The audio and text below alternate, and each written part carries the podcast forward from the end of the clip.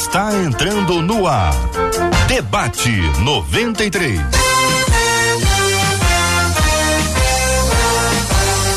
Realização 93 FM. Um oferecimento Pleno News. Notícias de verdade.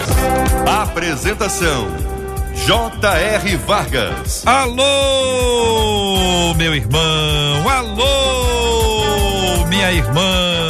Aqui fala J.R. Vargas. Estamos de volta, minha gente. Começando aqui mais uma super edição do nosso Debate 93 de hoje. Que a bênção do Senhor repouse sobre a sua vida, sua casa, sua família, sobre todos os seus, em nome de Jesus. Pastor Paulo Moura, já aqui nos estúdios da 93. Bom dia, pastor. Bom dia, J.R. Vargas. Bom dia, ouvinte e demais debatedores. Privilégio estar de volta aqui. Doutora Verônica Oliveira conosco no Debate 93 de hoje. Bom dia, doutora. Bom dia, JR, que alegria estar aqui de volta. Bom dia, Marcela Bastos. Bom dia aos nossos ouvintes e debatedores. Reverendo Vanderlei Nascimento conosco no Debate 93. Bom dia, pastor. Bom dia, JR. Bom dia, colegas. Deus abençoe cada um. Pastor Robson Alencar também no debate 93 de hoje. Bom dia, Pastor Robson. Bom dia, JR, Marcela, aos debatedores e todos os ouvintes. Benção puríssima, minha gente. Estamos juntos no debate 93, transmitindo pelo rádio em 93,3, pelo aplicativo o app da 93 FM, pelo site rádio93.com.br, pela página do Facebook da 93, Rádio 93.3 FM, pelo canal do YouTube 93 FM Gospel. E ainda você encontra a gente nas plataformas de podcast. É só buscar Debate 93 que a gente se encontra lá. Marcela Bastos, bom dia. Bom dia, J.R. Vargas, nossos amados debatedores, nossos ouvintes que já estão preparados no Facebook. A Adriana disse assim: Olha, eu tô ligada hoje, porque ontem eu acabei perdendo o debate, mas hoje não dá para perder, não. E aí, Adriana, fica a dica. Se perdeu de ontem, vai lá no nosso canal do YouTube e veja e compartilha. E no nosso canal do YouTube agora, o, o JR, a Kátia disse assim: minha oração é que o Senhor abençoe as nossas mentes para que a gente possa aprender com mais esse debate. Então vamos embora, Kátia. Essa palavra é boa, porque vem aí a iluminação do Espírito Santo. Ele nos faz enxergar. Aliás, vamos mandar um abraço para a Ucrânia, onde hoje, daqui a pouquinho, estaremos interagindo aqui com o pastor Ricardo Pinudo, que está ao vivo na Ucrânia, um país em guerra, Rússia e Ucrânia, todo mundo já conhece esse assunto. A gente vai estar tá conversando com ele, está num projeto missionário a partir do esporte e vai ser uma oportunidade até de dar voz a ele e contar um pouquinho para os nossos ouvintes que tem essa habilidade que talvez sejam portas abertas para ação missionária a partir do esporte, não é isso? isso então, daqui a pouquinho, na programação do Debate 93 de hoje, tem também três ingressos para o Circo Vostok, com a apresentação do medalhista Diego Hipólito no Bangu Shopping, de quinta a domingo. Quinta a domingo, então hoje, de presente, três ingressos. Três ingressos para você que está aqui no Debate 93 de hoje. Três ingressos para o Circo Vostok. Vai ser um privilégio compartilhar com você este presente. É só participar aqui no ar WhatsApp da 93 dizendo eu quero ir pro circo. E aí você concorre. 2196 8319. Daqui a pouquinho no final do programa eu trago o resultado para você. Conquistou meu coração. 93. Uma de nossas queridas ouvintes diz o seguinte: durante toda a minha vida eu sempre, sempre, sempre fomos mamãe e eu. Mamãe e eu. Eu fiz tudo, gente, fiz tudo do jeito dela. Só que agora eu comecei a tomar as minhas próprias decisões e ela chegou ao ponto de me insultar. E aí vem as perguntas. É normal que os pais sintam dificuldade de aceitar que os filhos cresceram. Isso é normal? Faz parte do nosso aprendizado enquanto pais? Como os filhos devem agir quando os pais não concordam com suas decisões? É uma questão de imposição? Tem uma conversa? Tem um diálogo? Qual a melhor forma de fazer com que os pais respeitem as escolhas dos filhos? Tem um processo? Tem uma construção? O que devem fazer os filhos quando são os pais que criam um laço de dependência? E aí, minha gente, como é que você, ouvinte, lida com esse assunto? Qual a sua opinião? Se você tivesse que dar uma opinião, um conselho para alguém, o que é que você diria? E mais, já aconteceu isso com você? Quem é você nessa história? Você é a filha, o filho, ou você é o pai e a mãe? É normal que os pais sintam dificuldade de aceitar que os filhos cresceram, pastor Paulo? Faz parte desse nosso aprendizado de pais? É normal? JR, é, o debate sempre trazendo temas relevantes e do cotidiano. O drama dessa ouvinte é mais comum do que nós imaginamos. Digo isso porque eu também tenho enfrentado um problema parecido na minha família. Meu pai tem 89 anos, minha mãe 83. Meu pai sofreu um AVC recentemente, sinais de demência senil, os problemas da terceira idade. E, e, é normal que os pais sintam dificuldade, sim, de aceitar que os filhos cresceram. Às vezes os papéis se invertem. Aquele que ou aquela que cuidou, que tratou, agora passa a ser, por uma imposição da vida, cuidado e tratado. E nem sempre os pais, mesmo na idade avançada, mas ainda com uma consciência, conseguem administrar bem a necessidade de precisar ser cuidado pelos filhos. Eles às vezes querem impor suas próprias vontades e desejos e não percebem, por causa da idade, a dificuldade mental, a dificuldade física, e é uma crise muito grande se instala em muitas famílias quando os filhos também não têm paciência, é. não buscam sabedoria, não entendem que os pais também precisam de, do cuidado deles para administrar essas questões, mas vamos falar um pouco mais sobre isso no decorrer deste debate muito importante que vai esclarecer as dúvidas dos nossos ouvintes. Pastor Robson, o senhor concorda com o que disse o pastor Paulo e, além disso, o senhor considera que isso seja uma questão assim, normal? Normal não que deva acontecer, mas assim, acontece que isso está acontecendo em diversas casas ou não? Acontece em diversas casas, JR, porque tem, tem uma vertente, tem um caminho para que isso aconteça. Uma das coisas é filhos solteiros que vivem com o pai o tempo todo. Ou então, pais e filhos, mesmo casados, vivem dentro do, da mesma residência. Essas coisas são normais acontecer porque eles têm uma educação. Passaram para os filhos outra educação. Então, com isso, traz esse conjunto de informações. Tem que ser do meu jeito. Tem que ser da forma que eu lhe eduquei. E as pessoas têm personalidades diferentes, mesmo nascendo da mesma barriga mesmo tendo o mesmo sangue, o mesmo DNA. Por exemplo, eu tenho pai. Meu pai hoje tem 72 anos. Ele é um pouco mais novo que os pais do pastor Paulo, mas eu tenho esses problemas. A questão é como agir com esse problema, sem magoá-los. Mesmo que seja distante, eu moro no Rio, meus pais moram em São Paulo. Às vezes eu estou com eles e eles querem me dar uma orientação da qual não cabe mais para minha vida, porque eu sou casado, uma mulher com outra personalidade, eu tenho filhos. Então o que, que eu faço? Eu pego o ouço e tento administrar essas coisas de uma forma que não os magoe, mas também que não afete na minha vida particular. Como, por exemplo, hoje eu tenho que dar uma pensão pro meu pai mensalmente. Isso é bíblico. Honrarás o teu pai e a tua mãe, só assim se prolongarão os dias da sua vida. É pouca coisa em valores, mas juntando os irmãos todos eu consigo fazer alguma coisa. Com isso, já mostra que eu tenho minha liberdade. Vocês não podem mandar na minha vida. Isso vai dando a eles aquele aquela chave. Mas ao passar do debate a gente fala mais. Muito bem. Reverendo Van Vanderlei, e o senhor, que pensa? É, eu penso que os pais têm um desafio, é um desafio, os pais têm um desafio diante de si, que é preparar os seus filhos para a maturidade, que é preparar os seus filhos para lidar com o mundo. E a gente precisa se preparar quando eles ainda são crianças quando ainda são adolescentes. Para quê? Para que eles não se sejam filhos adultos infantilizados.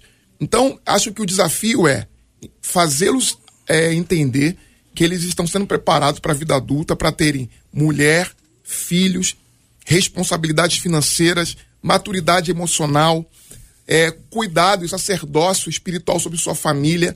É, os pais deveriam já se preparar para esse desafio, para não cometerem o equívoco de continuarem tentando controlá-los. Acho que quando a gente sabe que há uma tendência para a gente de é, mantê-los como pequenos, infantilizados, e a gente já trata isso como desafio, é, ajuda muito mais a gente, como pais, a lidar com a situação sem problema. Doutora Ver, Verônica, é, ouvindo aqui os nossos meninos sobre esse assunto, os pastores e a experiência pessoal e ministerial deles, a gente vê que esse é um problema, é uma questão real, ela acontece. Aquele que não vive isso é, poderá hoje até dizer assim, eu gostaria de estar vivendo isso, porque eu não tenho mais os meus pais. Ou alguém poderia dizer: olha, eh, se eu não passo ainda por isso, estou me preparando para isso. Que existem divergências entre pais e filhos, isso é absolutamente normal, não são pessoas iguais, faz parte do processo. Mas o nosso foco aqui é, é, é, é num processo até de, de envelhecimento dos pais e, teoricamente, um amadurecimento dos filhos. Talvez seja por isso que Deus permita que a gente amadureça quase que simultaneamente ao envelhecimento dos pais, na expectativa de que pessoas maduras lidem de forma madura com assuntos que exigem maturidade. Como analisa a querida irmã esse assunto? Então, né, JR, esse, esse tema realmente é um tema maravilhoso porque ele reflete a realidade de muitas famílias, de muitas casas, assim como os pastores já sinalizaram. E a grande necessidade do ser humano, é, desde muito cedo, né, desde o seu próprio nascimento, eu diria, é pertencer e individuar nessa família, né? É ter conexão com essa família e, ao mesmo tempo, crescer na sua individualidade, nas suas características físicas, pessoais. Então, a dinâmica da saúde psíquica é o movimento, é o desenvolvimento. Nós somos sempre impulsionados para crescer, para se desenvolver, para gerar uma nova, é, é, fundar uma nova geração. E acontece esse problema, né, de famílias muito aglutinadas, de famílias fusionadas, de pais que não permitem essa emancipação dos filhos de forma emocional, criam vínculos, né, muito, é, eu diria assim, emaranhados, sufocados. E esse filho acaba sentindo ou raiva por isso, ou culpa, e até, gente, é, ocasionalmente pode acontecer separações, dificuldades é, de autonomia financeira, autonomia emocional. Então, isso pode é, reverberar em diversas outras é, problemas e aspectos que essa, essa pessoa, esse adolescente, esse jovem pode sofrer. Então, é, realmente, eu acho que caminhar aqui nesse debate para o que é, acontece e o que a pessoa pode fazer para que isso não ocorra na vida dela, uhum. né, para que ela venha se desenvolver, é fundamental. Doutora, porque isso surge um conflito, né? Pergunto a querido irmão o seguinte: é como a psicologia classifica alguém que é, é uma pessoa assim muito tranquila, desde que todo mundo concorde com ela uma pessoa que é o seguinte, ela é uma pessoa pacífica, uma pessoa suave, uma pessoa assim de fácil trato, desde que tudo seja feito conforme a vontade dela. Ah, evidentemente, todo mundo quer isso aí. Todo mundo quer a vida de acordo com o que a gente pensa. Com o passar do tempo, a gente disse: olha, não dá, a gente tem que fazer concessão. Poxa, o outro jeito que a pessoa fez foi melhor do que o meu.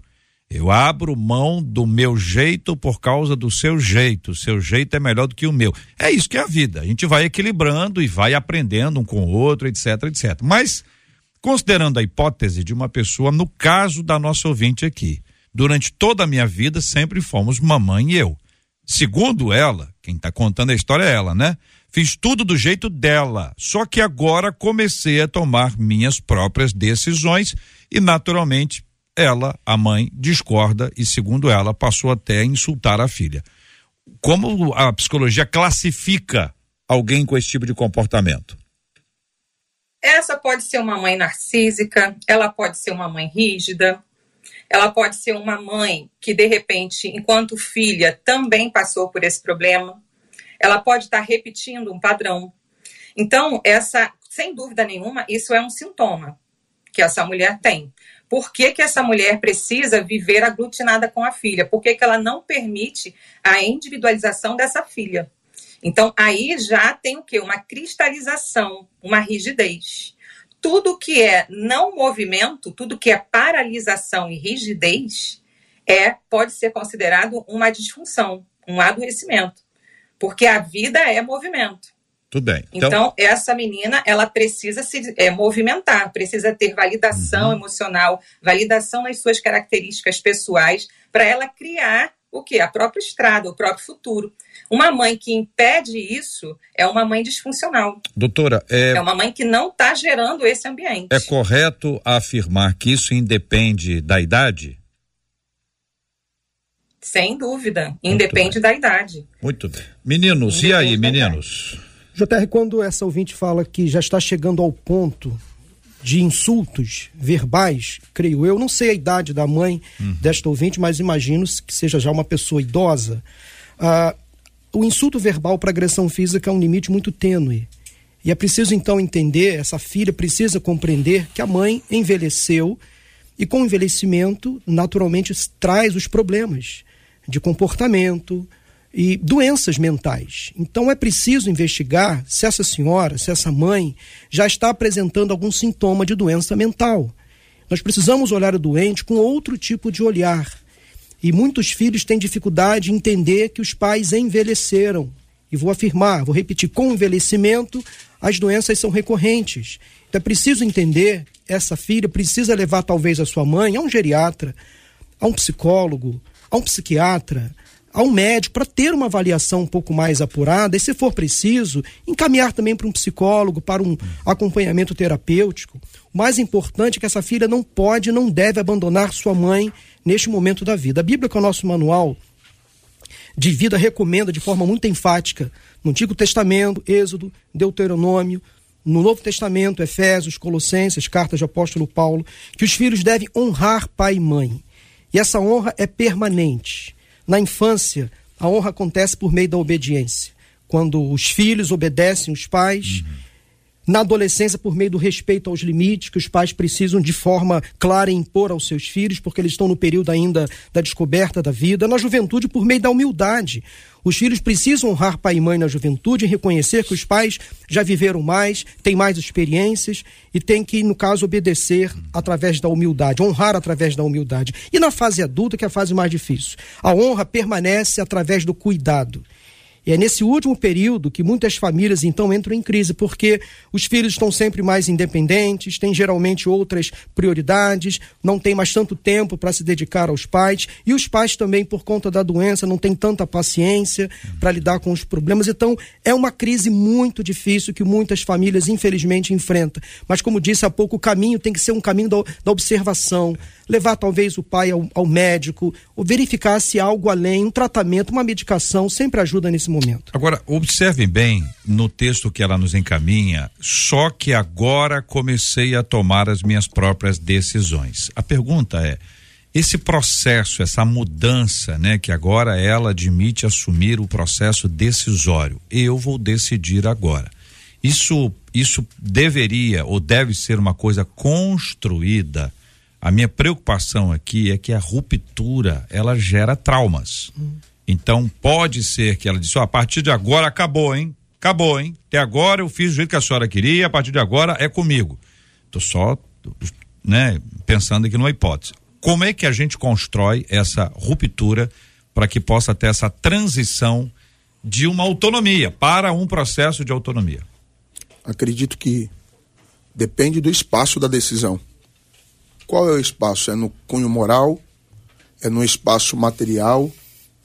Porque é um exemplo, eu vou dar um exemplo. Vamos supor que seja uma, jo uma jovem senhora que não casou até o dia de hoje. É uma hipótese, só para a gente criar uma ideia. E ela sempre morou com os pais, agora parece que ela só tem a mãe, e agora ela quer decidir por si só seus relacionamentos. Tem que pensar se é esse espaço. Ó, até hoje a casa foi arrumada do seu jeito, agora é do meu jeito. Opa, peraí. Foi você que comprou a casa? Foi você que construiu esse lar? Né? É Em forma física. Então a gente tem que dividir esses parâmetros. Até onde ela pode decidir por si só, como pessoa, eu como pessoa. Só vai aferir na minha vida. Mas eu vivi um relacionamento com a minha mãe até agora. Então é, foi aquilo que eu disse. Eu tenho que tomar um cuidado para não magoá-lo Isso. meus pais. Agora, no espaço físico, por exemplo, às vezes eu vou para casa do meu pai, eu passo 10 dias, porque ele precisa que eu passe lá. E eu também tenho algumas coisas em São Paulo para resolver. Eu nem a geladeira eu abro. Por quê? Não é minha casa, é a casa do meu pai. Então, são exemplos em que decisão ela está tomando. Eu acho que emocionalmente, JR, para me encerrar aqui minha fala, ela precisa ter seu espaço. mas ela precisa respeitar alguns limites da mãe. Agora, no espaço físico, eu só respeito o espaço da minha mãe. No espaço físico, as decisões que eu vou tomar dentro de uma casa, eu respeito o lado dela porque não vai me aferir tanto assim. Uhum. Muito pelo contrário, eu tenho mais é que sustentar aquilo que ela quer e do jeito que ela quer até eu estar naquele espaço. É, eu percebo que a gente tem aí um- dois problemas, não só com não só com a mãe, não só com os pais, mas também com a própria ouvinte, quando ela propõe é, que quando ela tem essa preocupação excessiva com a aprovação da mãe, porque vamos, vamos pensar aqui em tese, se ela já tem maturidade, ela também deveria estar vivendo a sua vida de forma autônoma. Se ela não está vivendo a sua vida de forma autônoma, e ela está ainda debaixo da tutela dos pais, morando na mesma casa, dependendo das demandas financeiras que os pais oferecem, ela já está criando essa situação também. E além de criar uma situação de dependência dos pais, ela precisa da aprovação dos pais, porque se ela vive uma vida autônoma, se ela tem a sua casa, tem as suas demandas financeiras resolvidas, emocionais resolvidas, a opinião dos pais é, pode ser considerada, deve ser considerada, mas se ela já vive uma vida é, autônoma, ela não vai fazer diferença. O pai vai falar e ela vai fazer o que for o melhor. Então, quando ela entra nessa crise de que a mãe não aceita, a mãe não aceita, é porque me parece que ela também está numa situação de dependência financeira, emocional, de que ela mora na mesma casa. E aí não pode querer que os pais não tenham nenhuma interferência confortavelmente usufruindo de tudo que os pais lhe concedem. Não querer interferência alguma é também construir uma vida que mantenha isso. Tem que também honrar essa autonomia. Não pode querer estar na casa do pai e da mãe com 40 anos e esperar que os pais não tenham nenhuma gerência sobre a vida delas. Porque vamos pensar, se alguém mora com os pais, quem determina as, a- as regras da casa é o dono da casa. É quem tem o controle daqui, daquele ambiente, como já falou o pastor, e de outras demandas que surgem. Porque a gente tem que ter essa consciência também.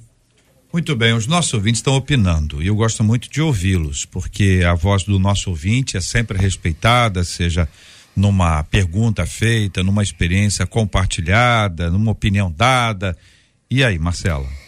Eles estão opinando, mas eu vou contar três histórias, tá? Que eu acho que vai ampliar bastante aí a visão. Uma das nossas ouvintes disse assim: Eu passei por isso, mas comecei a me posicionar de forma correta e percebi que os meus pais faziam isso por medo de eu não saber o que eu queria. Quando eles viram que eu estava decidida nos posicionamentos que eu tinha para minha vida, eles passaram a me apoiar. Essa história de uma. Uma outra ouvinte disse assim: com a minha mãe não tem conversa. E não tem, não teve no passado e não tem ainda. Ela, na época, eu tinha mais de 20 anos, não aceitou que eu me batizasse. Conclusão: me batizei escondido. Hoje tenho mais de 30 anos e ainda tenho essa dificuldade, disse ela. Outro ouvinte. Eu passei por isso com a minha mãe. Ela não queria que eu saísse de perto dela.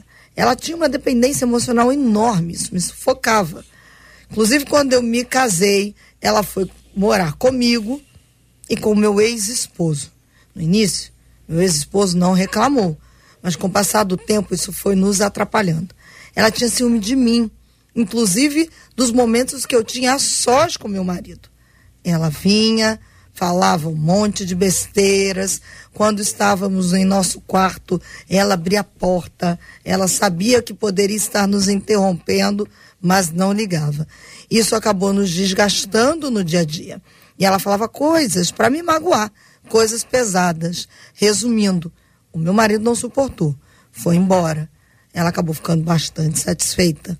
Não tem sido fácil, diz essa ouvinte, mas hoje de alguma maneira, eu tenho um alívio, porque ela está na casa dela e eu na minha casa, e confesso a vocês, louvo a Deus por isso, porque tudo tem que ser do jeito dela, diz essa ouvinte. Eu quero consultar os nossos queridos debatedores sobre esses três assuntos, inicialmente o último. essa questão que envolve essa dependência, um certo domínio, um certo ciúme. A gente sabe que o ideal não é essa convivência, não é a mãe ir para casa, ainda mais recém-casada, interrompe a intimidade dos dois, tudo isso que já foi descrito aqui. Esse, esse, o mundo ideal não tem isso. Mas o mundo real existem circunstâncias que às vezes é, é, é um momento, é uma é uma, uma exceção. A gente sabe que isso também acontece com muita gente. Faltou o que aqui? Faltou o posicionamento para dizer, mãe, peraí, só está indo longe demais. Faltou o quê? Porque agora dizer que o fim do casamento é a responsabilidade da mãe é um pouquinho fácil. Nem todo o casamento é interrompido por influência dos pais. Pelo contrário, às vezes os pais ajudam na, na manutenção, mas há um impedimento. Enfim, mas agora tem este caso específico. Doutora, pois não. Então, JR, é, essa mãe né, não começou de uma hora para outra. Isso é importante a gente esclarecer aqui, né? Essa pessoa que traz esse relato aqui para a rádio, essa ouvinte, ela está em grande sofrimento. Porque eu imagino que ela está aqui com uma idade adulta já, uma jovem adulta. E é, uma mãe é, controladora, uma mãe que inibe a individualidade, que sufoca a individualidade do filho, ela não começa da noite para o dia. Ela já começou com esse filho bebê. Já é uma maneira, um modo dela funcionar. E como o ser humano, né, a criança, ela tem uma necessidade de se conectar. Nós, né, seres humanos, nós temos a necessidade de criar conexões. Então, imagina uma criança que tem essa necessidade de criar conexões e, ao mesmo tempo, quando ela exerce algum tipo de escolha, de autonomia, ela é punida. Ela é punida com a raiva, com a indiferença, com a invalidação. Então, ao longo de anos, esse ser humano vai enfraquecendo e vai se tornando uma pessoa com baixa autonomia. Muitas vezes casa, e no consultório a gente vê muito isso: pessoas que se separam, pessoas que não conseguem ter uma autonomia na vida, sentem muita culpa, sentem muita é, insegurança diante da vida, não se sentiram é, aprovados para viver de forma diferenciada. Ela sente que está tá errando com aquela família de origem. Sente um, é um sentimento de culpa que pesa. Né? E agora, assim, o que eu, o que eu diria para essa pessoa é a lei da responsabilidade. Eu acho que isso a gente pode trazer aqui. É, apesar de um filho reconhecer um legado negativo, esse reconhecimento não anula a honra. Então, olha a matemática: como eu vou me emancipar, me desenvolver, ir de encontro aos propósitos que Deus tem para mim, avançar na minha vida e, ao mesmo tempo, honrar essa mãe. Então, isso vai ser um processo, uma negociação. A Bíblia mesmo fala, né, que ele coloca diante da gente a bênção ou a maldição. Escolhe, pois, o quê? A vida. Uhum. A vida ou a morte. Então, escolher a vida quer dizer o quê? Que esse filho vai conseguir negociar, mas de forma amorosa e honrosa. Vai precisar perdoar as sequelas, porque tem sequelas vai precisar se responsabilizar por aquilo que ficou de dificuldade no interior dele. E é responsabilidade desse filho cuidar dessas sequelas. Imagina, olha, olha quanta coisa que ele vai ter que diferenciar ali e, e, negociar. Então, ele vai cuidar de si, vai ter clareza dessas fraquezas internas que foram construídas através desse problema vai liberar essa mãe, porque provavelmente ela traz isso de gerações. E é uma negociação interna e externa, em que ela vai negociar com essa mãe o tempo todo a vontade própria, os pensamentos próprios, as escolhas próprias, tudo isso com honra e amor. Por quê? Se isso for feito de forma reativa, que muitas vezes a pessoa faz assim, porque ela não sabe fazer diferente. Ela sai, ela rompe, ela bate a porta e vai embora, muda de casa. mas aquele conflito está dentro dela. Então, ela desenvolve, às vezes, muitas vezes, síndrome do pânico, ela desenvolve problemas emocionais sintomáticos relativos àquele problema familiar. Então, a melhor forma, a forma mais libertadora de sair de um emaranhamento desse, de se liberar de uma situação dessa difícil, é negociar com honra e amor e ir fazendo a sua transição de escolha e autonomia. Tudo bem. Eu quero agradecer. Ter raízes e asas. Agradecer a, a, a, palavra de cada um dos nossos queridos debatedores, agora em especial da doutora Verônica, que nos ajuda a enxergar esse assunto do ponto de vista da psicologia.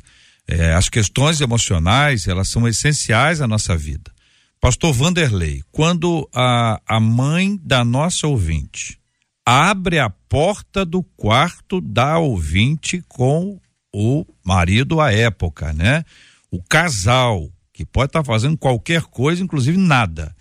Mas quando ela faz isso, e segundo a nossa ouvinte, a leitura que ela tem é que é por ciúme. Não tem uma barreira para isso, uma chave na porta, uma conversa franca. Não tem, não, pastor? É, é extremamente grave que isso aconteça e que quando ela relata isso pra gente aqui, eu fico pensando, gente, é, como que eu permito isso acontecer? Primeiro, um pai morar com um filho recém-casado, é só em circunstâncias excepcionalíssimas de enfermidade, de completa impotência do pai e também de não ter uma estrutura familiar onde os outros irmãos, se houverem, junto com esse com essa pessoa, não possa dar é, a, dar o cuidado sem trazê-la para dentro da sua vida. É, o princípio bíblico tem que ser ouvido, sim, honre ao pai, honre a mãe, mas o princípio bíblico é de mão dupla. O pai precisa honrar o filho, não irritar o filho. Um pai jamais tem direito de invadir é, o quarto de quem quer que seja, quanto mais do filho. A relação do casal.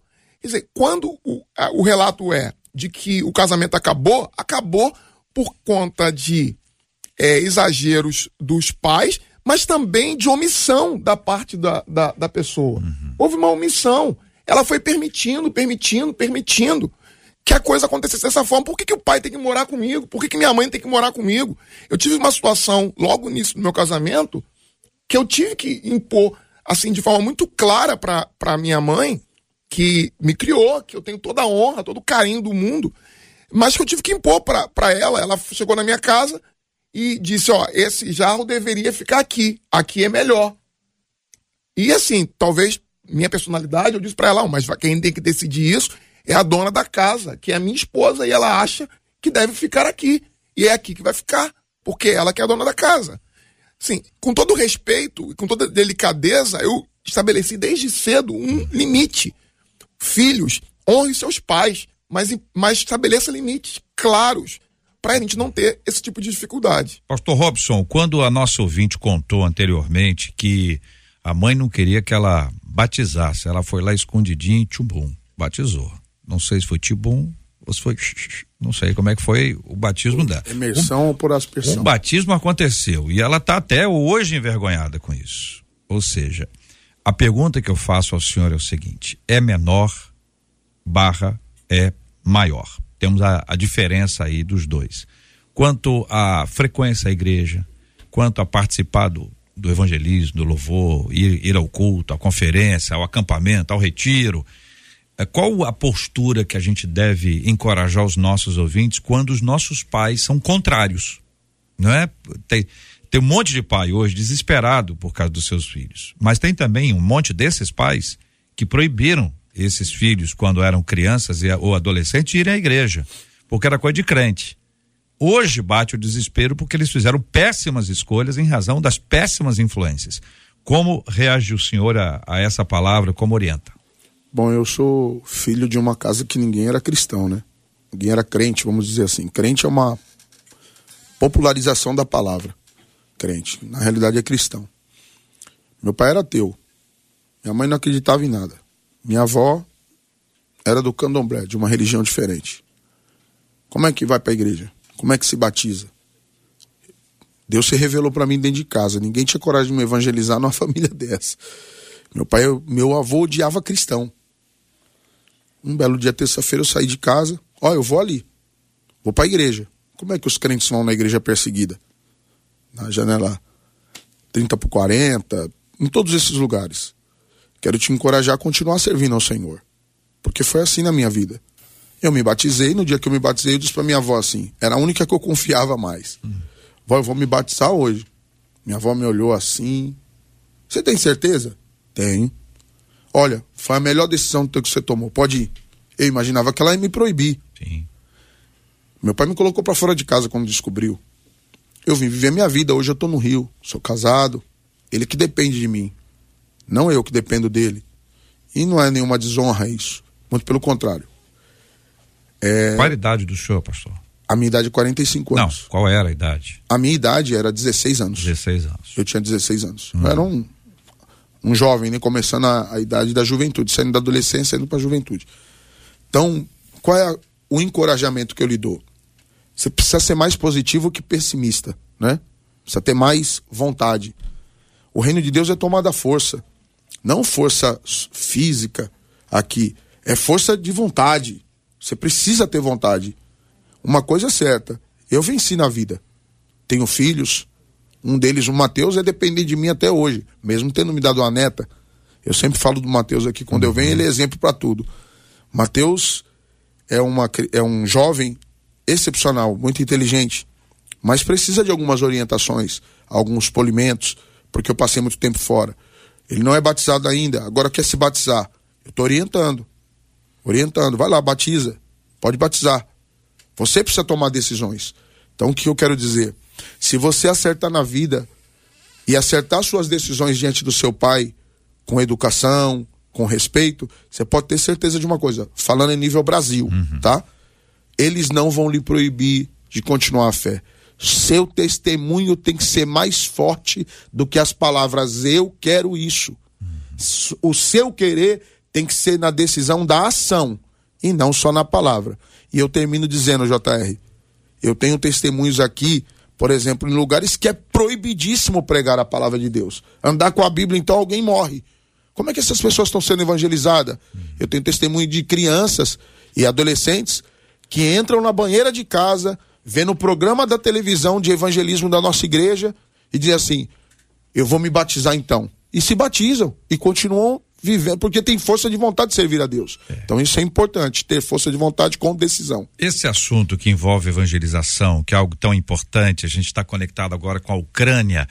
E o pastor Ricardo Pinudo está conosco ao vivo, diretamente da Ucrânia, está ali no campo de futebol ao fundo ali, vai descrever exatamente aquilo que está sendo realizado lá, pastor Ricardo. A gente, quando fala de obra missionária, de evangelização, do, do alcance que o evangelho tem e a transformação que ele gera na nossa vida, e aí o senhor nos traz a sua perspectiva diretamente de um país que hoje sofre também a guerra já há algum tempo, que sofre, né, que isso é uma dor muito grande para todos, e o evangelho chega para mudar a vida das pessoas. É, bom dia, pastor Ricardo, ao vivo no debate 93 de hoje. Oi, JR, boa tarde. Nós estamos seis horas à frente aqui de Lviv, na Ucrânia, e nós estamos aqui já há quase uma semana, e temos aqui falar Pastor Ricardo, nós estamos com um problema com seu áudio, não estamos conseguindo ouvi-lo muito bem. Vou pedir que o senhor retome aqui, a nossa equipe vai realizar esse teste o melhor possível. A gente está no ar, não dá nem para ter um teste específico, mas um ajuste aqui de espaço para que a gente consiga ouvi-lo claramente. Pastor Paulo, quando o evangelho chega à vida de uma pessoa, de uma casa, ele começa a ter uma transformação. E eu peço que essa seja a entrada do Senhor para nos mostrar o quanto o Evangelho é capaz de mudar este tipo de relacionamento, que cria ah, insulto, que cria esse tipo de animosidade, de agressividade. Como é que o Evangelho vai pacificar essa história? É através do diálogo, da permanência e do exemplo. Nesse exemplo que você citou há pouco tempo, nessa experiência dessa moça que se batizou contra a vontade dos pais, eu daria talvez um conselho diferente. ah, eu penso que a honra, a obediência deve ser permanente. E nesse caso especificamente, é claro que cada caso é um caso, né? Mas nesse caso seria melhor a filha a obedecer os pais, adiar o batismo, esperar o momento adequado. Mas na questão do evangelismo dentro de casa, é a permanência, é o exemplo, é o testemunho, porque nós somos às vezes muito imediatistas, queremos resultados imediatos para os nossos problemas. E relacionamento familiar é isso mesmo, são essas nuances difíceis, são esses problemas. Mas temos que esperar em Deus, orar, dar um bom testemunho dentro de casa maior e principal campo missionário para todo crente é a família, dentro de casa. Ali ele é provado, ele é testado, ele é lapidado. Mas o tempo, a permanência, o bom testemunho, sem dúvida, vão contribuir muito para que haja uma harmonia, uma pacificação. E às vezes, pegando o exemplo dessa última ouvinte, é, é preciso a gente estabelecer alguns limites, sim. É preciso entender se a família tem uma rede de apoio, porque às vezes os pais, numa idade já senil, dentro de casa, causam muitos problemas. Será que os filhos não podem se revezar nesse cuidado? Né? Será que às vezes a família não tem condições de estar com uma pessoa idosa dentro de casa? Não é o caso de deixar essa pessoa bem cuidada numa casa de repouso? Olha que isso é uma exceção. Numa, num asilo, num lugar onde, onde essa pessoa idosa possa ser acompanhada por uma equipe multidisciplinar. É preciso entender cada caso. É preciso entender que a paz precisa reinar em cada ambiente familiar, em cada casa. E as saídas são sempre necessárias. A família precisa encontrar, então, essas saídas para lidar com a crise. E não abandonar o idoso. O casamento tem que ser preservado. Essa ouvinte que falou que o casamento dela está sendo invadido, é preciso estabelecer limites, sim, claros dentro de casa. Aqui essa mulher ela tem uma aliança com o marido dela, não é com a mãe, não é com o pai. Então, o casamento tem que ser protegido e blindado para o bem de todos. São 11 horas e 42 minutos aqui na 93. Nós estamos todos acompanhando as questões que envolvem Israel, né? Parte é parte do nosso assunto diário em qualquer mesa, em qualquer lugar, consultório, escritório, ônibus, meio de transporte. A gente está conversando sobre esse assunto, né? As fases vão sendo ajustadas. Tem a primeira etapa, tem a segunda etapa e a tendência é que isso caia de alguma forma no esquecimento. Ultimamente, a gente tem observado um crescimento muito grande da comunicação por meio do Hamas. O Hamas criou um discurso, tem uma narrativa própria para poder descrever o que está acontecendo, as imagens que se mostram. Ontem, Marcela nos contou aqui que foi flagrado lá uma, uma imagem é, é, criada pelo Hamas com como é que era mesmo, Marcela? Com, com uma, boneca, de, uma, uma boneca, boneca de plástico. Era é. uma boneca de plástico que estava naturalmente tentando é, trazer a imagem de uma criança no colo de um pai no momento de desespero. Como são muitas as cenas, a gente vê essas cenas o tempo inteiro, dos dois lados. Então são coisas que a gente precisa assim botar o pé no chão e o joelho também. Quanto ao pé, existe desde ontem uma conversa muito intensa sobre a questão do bombardeio ao hospital. A primeira no notícia que eu recebi foi que mais de 500 pessoas morreram depois de um ataque do exército de Israel em Gaza, no hospital em Gaza. Bom, é essa notícia que se espalhou. Depois o número mudou de, de 500 para 200, o que não faz a menor diferença, porque o número não mudou. Uma pessoa só já seria o caos. O que nós temos agora, depois disso, é Israel trazendo uma outra visão sobre esse tema. Muito bem, existe uma, uma imagem é, que foi produzida fruto de uma transmissão da Al Jazeera, que não é uma empresa é, israelense, e esta imagem criou aí uma nova história para esse fato. Bom, a história avançou e agora existe um relato, um diálogo entre dois integrantes do Hamas sobre esse assunto esse diálogo em vários perfis está ah, em, em, inglês, né? A tradução está em inglês e a gente tem aqui para você que está acompanhando a gente a tradução em português, para que você ouça, a Marcela vai descrever isso aqui, o diálogo desses dois integrantes do Hamas, são dois membros, ah, contando o que que eles estão ah, falando ali e o assunto, o pano de fundo é esse: é o ataque ao hospital. É isso, Marcelo? Exatamente. Então vamos lá. O membro 1 um do Hamas diz assim: é, Eu te digo que é a primeira vez que a gente vê um míssil como esse caindo. O outro diz: e é por isso que estamos dizendo que pertence à Jihad Islâmica Palestina. E aí o outro diz: o quê? Ele responde: eles estão dizendo que pertence à Jihad Islâmica Palestina. O outro diz: é nosso? O outro: assim parece. Quem diz isso? O outro perguntou. Resposta: eles estão dizendo que os estilhaços de míssel é um estilhaço local, não como um estilhaço israelense. E aí, o membro do Hamas 1 diz assim: O que, que você está dizendo? Fala o nome dessa, dessa pessoa. Há um silêncio na conversa. E aí o outro responde: Mas que Deus abençoe. Não poderiam encontrar outro lugar para explodir? E aí o membro do Hamas 1 disse: Deixa para lá sim. Eles dispararam do cemitério atrás do hospital. E aí o outro diz: O quê? E aí volta o, o membro do Hamas 1 dizendo: dispararam do cemitério que fica atrás do hospital. Ele fala o nome, Al-Namad. Bom, Al-Namad falhou e caiu sobre eles. E aí o outro pergunta: tem um cemitério atrás? E ele responde: tem sim. Fala o nome do cemitério, fica exatamente no complexo. O, o outro responde: onde fica quando você entra no complexo? E ele diz: primeiro você entra no complexo e vai em direção à cidade e chega exatamente ao lado direito do hospital. E encerra a conversa com o membro do Hamas 2 dizendo: Ah, entendo, conheço, diz ele. Esse, esse é o trecho que está disponível em diversos perfis, canais, você pode uh, encontrá-los por aí. A gente transcreveu aqui com a nossa equipe para que você pudesse ter essa informação. Jihad Islâmica é um grupo extremista ligado ao Hamas. Então nós estamos falando de dois grupos diferentes aqui, para que a gente deixe isso ainda mais claro. Todavia, é preciso que a gente compreenda que esta esta informação muda completamente a história. Este ataque, sendo um ataque da Jihad Islâmica, naturalmente não foi proposital, imagino eu, é uma forma de lançar, só que aí deu um erro. Ele volta, cai próximo em algum lugar, é exatamente essa a ideia que aqui está.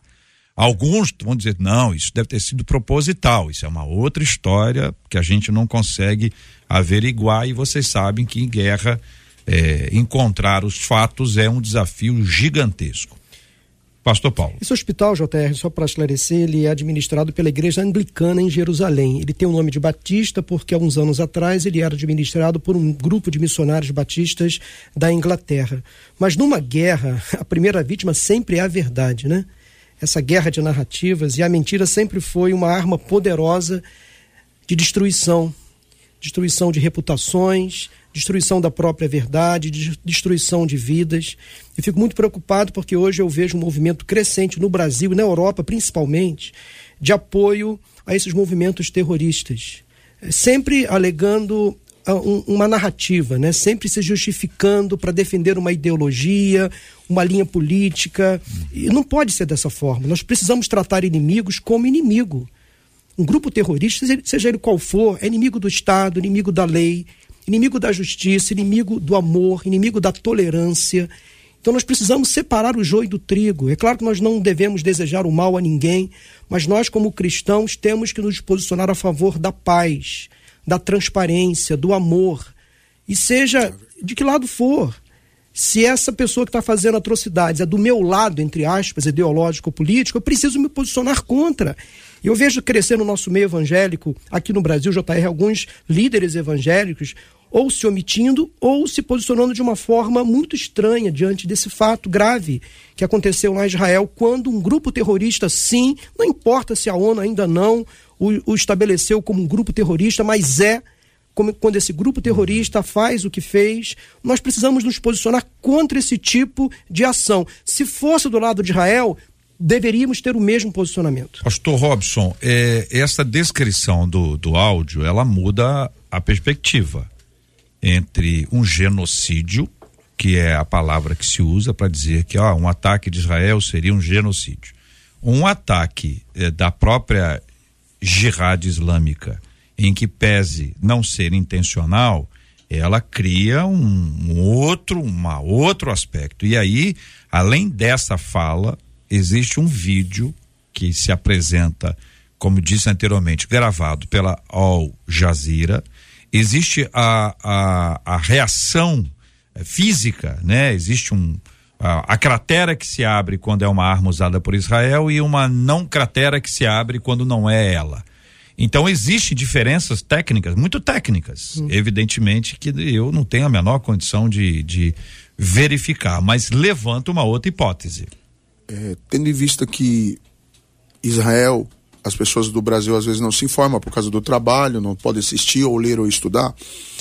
É, o sistema de guerrilha de Israel, segundo tudo que eu li, os relatos que eu já ouvi, até de pessoas que estão lá, Gaza não é um lugar simplesmente que foi tomado Israel cedeu, o povo votou no Hamas, ele que governa e aparentemente oprime também o povo, mas Israel tem gente lá dentro, fiscalizando, é, vendo, é, sabendo o que está acontecendo. Então eles pre preparam suas armas para que sejam especificamente lançadas no lugar certo.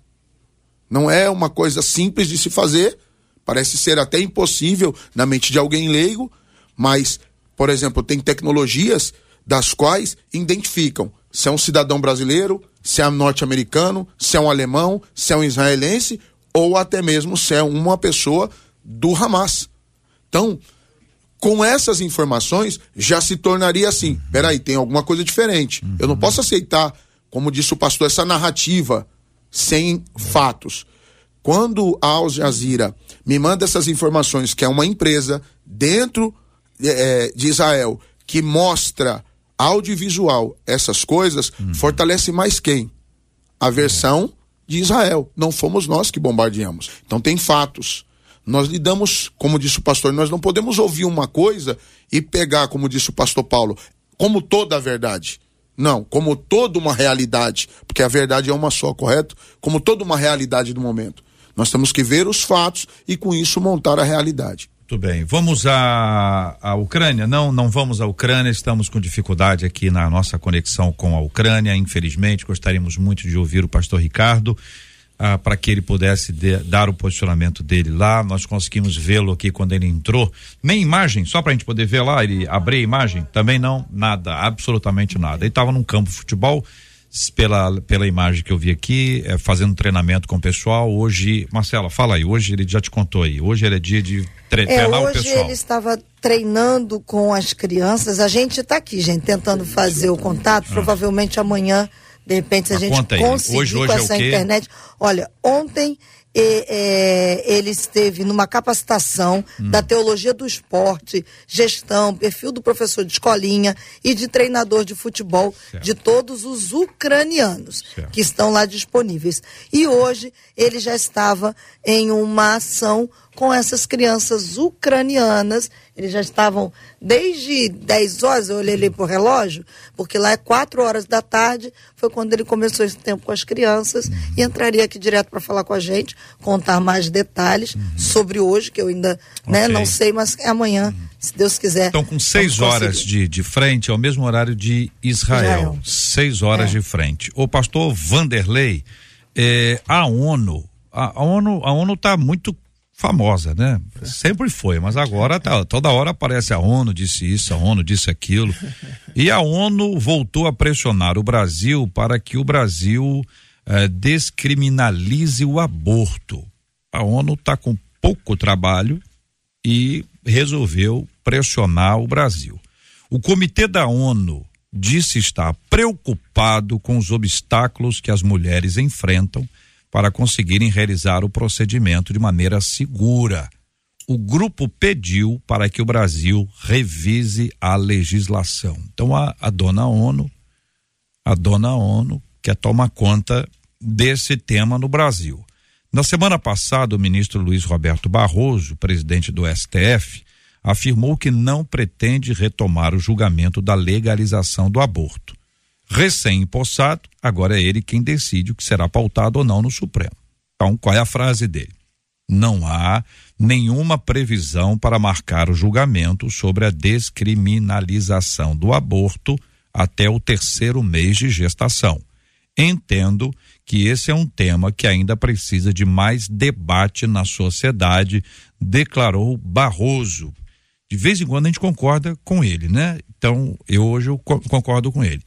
E o que que o senhor pensa desse tipo de, de perspectiva que a ONU, a dona ONU, resolve pressionar os países? É total ingerência, não, não há. é é- seria absurdo, entre tantos absurdos, só que a gente está lidando com tanto absurdo, é, de forma tão frequente, os absurdos são tão frequentes hoje em dia, e principalmente no Brasil, a gente tem vivido isso, absurdos atrás de absurdos, e, e é, é uma estratégia lançar os absurdos para você para colher frutos de absurdos um pouco menores. No caso da ONU, não, não existe nenhuma prerrogativa que dê a ela direito de interferir ou de determinar ou de pressionar é, a autonomia de uma nação livre, de uma nação que tem uma constituição, de que tem um parlamento, que tem um poder judiciário, um poder executivo. É, uma das coisas que tem acontecido no Brasil, que é escandaloso, ao meu, ao meu ver, essa judicialização da- das, das decisões, quanto essa prerrogativa deveria ser do legislativo. Nem o, Tribunal Supremo Tribunal Federal deveria estar tratando disso, porque existem já leis que tratam sobre a questão do aborto. Porque o aborto é permitido em lei, em casos específicos, que também para nós, como cristãos, é, é, legitimamente, acho que, que é, contempla nos casos que a lei permite, em caso em que a mãe é, está é, correndo risco de vida, porque a vida, a vida, uma vida está sendo posta em risco, e então o princípio bíblico de que a vida está sendo posta em risco daquela que, que vai gerar, cabe a ela decidir com relação a isso. Agora, o que a gente vê no Brasil é exatamente uma banalização da vida. É, e, essa, e a ONU não tem esse direito de, de banalizar a vida. Se você for fazer, até inclusive se fosse uma questão de plebiscito, se fosse colocar essa questão de plebiscito em relação ao aborto, perderia, consequentemente, perderia isso. É a minha e proposta. há pesquisas. É a minha proposta. Faz um plebiscito, deixa o povo se posicionar. Se a gente pode se posicionar sobre determinados assuntos, esse é um deles. Será que eles querem? Sério, não quer, porque é muito Porque mais sabe que vai fácil. ser Porque É é decidir de é cima para baixo. É. Para impor isso. O Barroso, o ministro, é, se posicionou dessa forma. Eu acho que ele deu, diz, diz pra ONU assim, ó, deixa, deixa com a gente aqui, ué. Que História é essa? Ninguém quer interferência. Você imagina bem, o, o STF interfere no legislativo e no executivo. Mas quando a ONU resolveu interferir no, no- no- no judiciário, é o judiciário disse, ei, ei, ei, ei, sai pra lá, pai, que história é essa? Então é isso, minha gente. Agora, outra coisa é que o Gilberto já está aqui no estúdio, a gente precisa encerrar, trazendo aqui o finalzinho do debate 93 para os nossos ouvintes. Aliás, uma delas dizendo assim: acabei de me converter e eu confesso que eu me sinto como um peixe fora d'água. Olha aí. Sinto que as pessoas me olham diferente. Eu tô cansada de ser vista como alguém que não entende de Bíblia e que tem pouco relacionamento com Deus. Você achou que o problema é que as pessoas não crentes estavam rejeitando? Não, é dentro da igreja. Tá tendo uma experiência que o apóstolo Paulo viveu no começo da sua vida. O que fazer para ser aceita na igreja? Como se sentir bem no meio de gente que já anda junto há tempo e me trata como se fosse penetra? Essa panela tá, Deus tá fechada, né, ouvinte? Essa panela tá fechada. Qual o segredo para alcançar o respeito daqueles que já andam com Deus há anos? Aqueles que podem abrir a tampa da panela. Já viveu isso? Amanhã. Esses e outros assuntos estarão no debate 93 de amanhã. Pastor Paulo Moura, obrigado pela presença do senhor. Eu que agradeço, JR, equipe, debatedores e ouvintes, que Deus abençoe a todos, nos dê uma tarde aí de paz e que essa, esse conflito lá em Israel cesse e que a paz reine naquele lugar. Doutora Verônica, muito obrigado. Boa tarde, a senhora. JR, eu que agradeço. Eu queria só deixar aqui para a nossa ouvinte, né, que trouxe essa, essa questão, que dentro da própria psicologia, né, o indicado para ela é ela aprender uma nova maneira de viver. Então, essa maneira de viver envolve o perdão, envolve a negociação, envolve ela chamar pessoas para ajudá-la, a procurar conselheiros. Então, que essa ouvinte consiga renovar a sua mente. Eu, às vezes, não sei onde começa as orientações bíblicas e as psicológicas, porque elas fundamentam, né? A ciência verdadeira, não ideológica, ela vai de encontro à palavra de Deus. Então, que ela consiga renovar a mente dela com o perdão, se individuando e ao mesmo tempo pertencendo a essa família. Com honra, mas também não abrindo mão da individualidade dela e indo em direção a todos os planos que Deus tem para a vida dela. Reverendo Vanderlei Nascimento, obrigado, querido. Eu que agradeço, JR, colegas. Deus abençoe o dia de todos nós. Pastor Robson Alencar, Deus abençoe, querido. Obrigado. Deus abençoe, JR, e a todos os ouvintes. Muito obrigado. Marcela, muito obrigado. Nossos ouvintes estão agradecendo o, o debate de hoje. Quando você falou da questão do aborto, um dos nossos ouvintes que está em Portugal trouxe os dados de Portugal. Ele disse: olha, em Portugal o número de aborto aumentou 15%. Ano de 2022 foram feitos quase 15 mil abortos nos hospitais e isso é terrível, disse ele. Quero trazer o carinho aos nossos ouvintes fora do Brasil, gente de Portugal, obrigado pelo carinho. Amanhã venha, venha de novo para a gente poder interagir sobre esse assunto aqui também ah, e a, absorvendo um pouco mais esses temas todos aqui. Parabéns à nossa ouvinte Cássia Michelin, Cássia Michelin de Bangu, foi a ganhadora hoje aqui ah, dos convites para o Circo Vostok Cássia Michelin de Bangu, telefone 98752 final 22 98752 final 22. Muito obrigado, Cássia, pela sua participação, pela sua audiência aqui no nosso debate 93 que volta amanhã com a graça de Deus a partir das 11 horas da manhã. Nós vamos orar juntos, Reverendo Vanderlei, por favor, vamos colocar esses temas diante de Deus em oração, assim como vamos orar pelo consolo aos corações enlutados a cura dos enfermos e também pela paz no planeta. Em nome de Jesus. Senhor, nós oramos a Ti, confiando que o Senhor é Deus soberano, todo-poderoso, e que Tu tens todas as coisas debaixo do controle absoluto da Sua vontade. Nós oramos, Pai, a fim de que o Senhor possa trazer a paz, Tu que és o príncipe da paz, possa trazer a paz às nações e que as nações encontrem em Jesus Cristo, o príncipe da paz, a solução para os conflitos, para as guerras. Senhor, abençoe os que estão enfermos, cura-os, Pai. Consola, Senhor, aqueles que estão enlutados e abençoe a cada ouvinte que aqui está conosco. Em nome de Jesus. Amém. Que Deus te abençoe. Você acabou de ouvir Debate 93.